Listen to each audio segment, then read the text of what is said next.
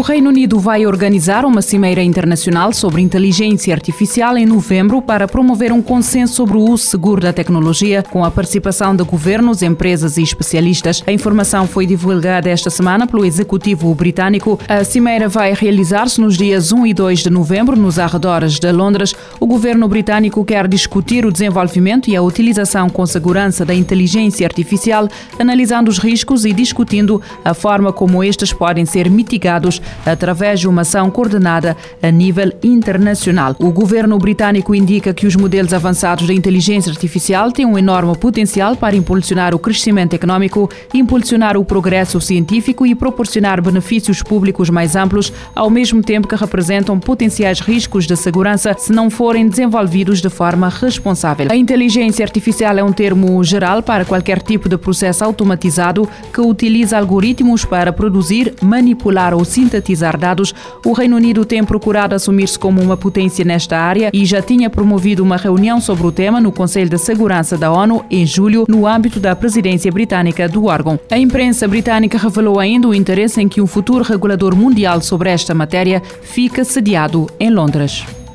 A sonda indiana Chandrayaan-3, que esta quarta-feira pousou com sucesso na região do Polo Sul da Lua, num feito inédito para a exploração espacial, enviou para a Terra sua primeira imagem do solo lunar. A imagem, captada por um dos instrumentos do engenho, logo após ter alunado, mostra uma zona relativamente plana. A Organização Indiana para a Investigação Espacial divulgou na rede social X imagens do solo lunar durante a fase final da descida do aparelho. O engenho lançado para o espaço em julho está equipado com um veículo robótico que em breve irá separar do aparelho principal e irá explorar o local de alunagem e realizar uma série de experiências científicas. A alunagem bem-sucedida da Chandrayaan-3 fez da Índia o primeiro país a conseguir pousar um engenho espacial no Polo Sul da Lua, região inexplorada e onde haverá grandes quantidades de água gelada. A missão Chandrayaan-3 terá na superfície lunar a duração de 14 dias, de acordo com uma comunicação da Agência Espacial Europeia,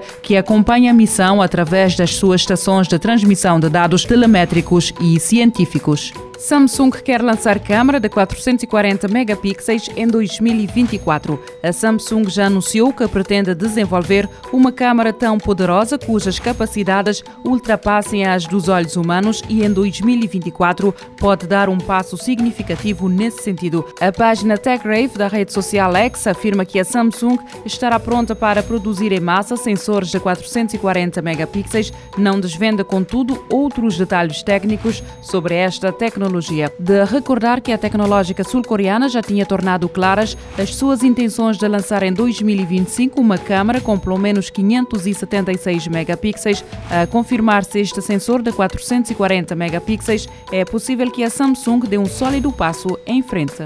Uma operação contra o cibercrime efetuada este fim de semana pela Interpol e a Freepol em 25 países africanos resultou em 14 detenções e identificação de redes responsáveis por perdas de mais de 40 milhões de dólares. No total foram descobertas 20.674 redes suspeitas nesta segunda operação contra a cibercriminalidade em África, que teve início em abril e decorre durante quatro meses. Os países africanos receberam 150 relatórios analíticos da Agência Internacional da Polícia, fornecendo informações e dados sobre ameaças cibernéticas que visam países específicos para investigação. Nos Camarões, uma denúncia da Costa do Marfim levou à detenção de três pessoas relacionadas com uma burla em linha que envolvia a venda fraudulenta de obras de arte no valor de 850 mil dólares. Nas Maurícias foram apanhadas duas mulas encarregadas de transportar dinheiro obtido em burlas organizadas a partir de plataformas de mensagens. Para a Interpol, a iniciativa pôs fim à forte correlação entre a criminalidade financeira e a ciber criminalidade. É oficial, a Microsoft encerrou definitivamente a aplicação da assistente digital Cortana,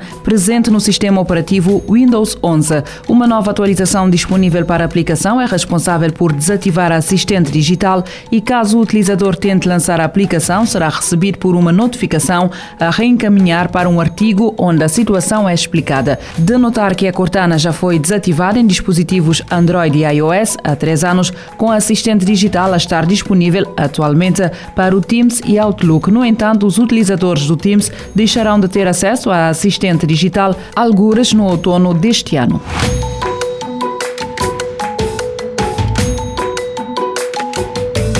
Futuro agora, com o apoio da Agência Reguladora Multissetorial da Economia.